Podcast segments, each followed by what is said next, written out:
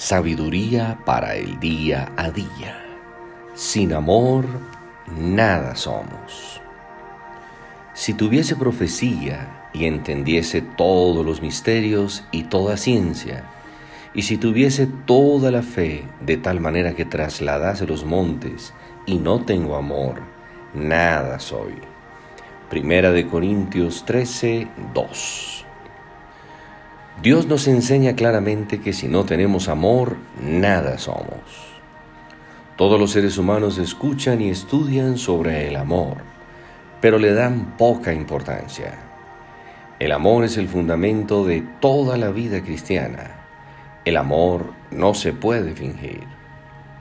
Cualquier cosa que hagamos en ausencia del amor pierde su valor, no importa lo que hagamos.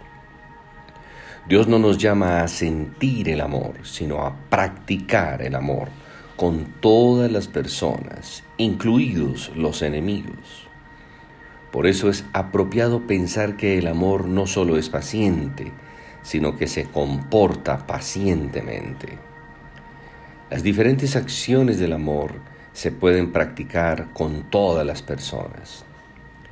El amor más sublime es el amor incondicional de Dios nosotros necesitamos entender el amor ágape, el amor incondicional de Dios, porque lo único que conocemos es el amor romántico.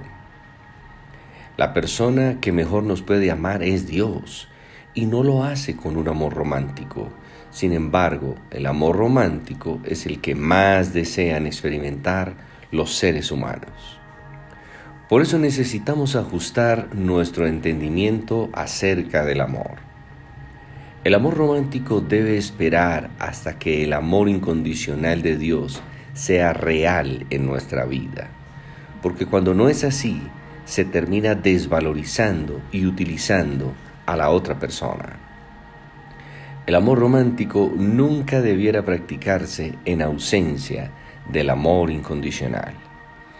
Cuando aprendemos a conocer y a practicar el amor incondicional de Dios, podemos amar a todas las personas, pero sobre todas las cosas aprendemos a amar a Dios.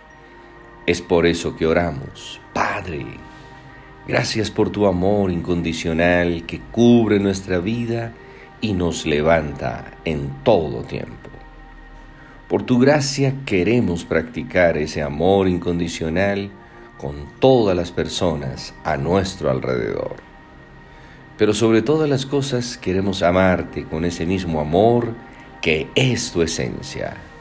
Feliz y bendecido día.